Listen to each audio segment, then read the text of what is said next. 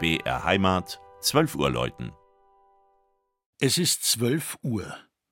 Das Mittagsläuten kommt heute von der evangelischen Stadtkirche St. Andreas im mittelfränkischen Weißenburg.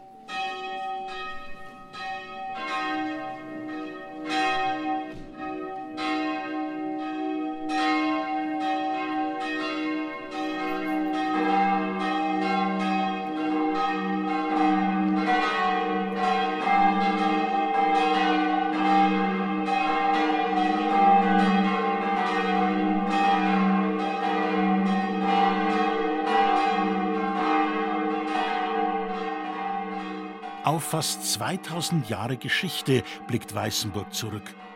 Der Limes, das Castrum Biriziana und die Thermen machen diesen weiten Blick zurück möglich. Doch nicht nur Relikte römischer Besatzer locken nach Weißenburg. Auch das bekannte Ellinger Tor, die reizvolle Altstadt und der markante Bau der Andreaskirche. Da sind der niedrige Nordturm und das Langhaus des 1294 begonnenen Kirchenbaus. Da ist der Hochchor von 1425. Er sollte eigentlich erster Bauabschnitt eines neuen, größeren Gotteshauses werden, wäre die damalige Freie Reichsstadt nicht in Finanznot geraten. So mussten der neue Hochchor und das alte Langhaus zusammengemauert werden. Es entstand die heutige Gestalt der Kirche, deren Altarraum zum Kirchenschiff um einige Grade gedreht ist.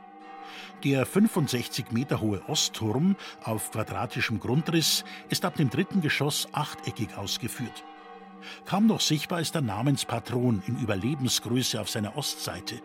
Der Apostel legt so bis heute von seinem Glauben Zeugnis ab. Historisch wie klanglich reizvoll das Geläute der Weißenburger Stadtkirche. Die größte Glocke ist fast 700 Jahre alt. Die zweite goss 1654 der Nördlinger Meister Christoph Roth. Die beiden kleineren Christian Viktor Herold 1730 in Nürnberg. Vom ehemaligen reichen Kirchenbesitz sind prägnante Zeugnisse gotischen Schaffens erhalten, etwa der Hauptaltar mit dem Kirchenpatron im Mittelschrein.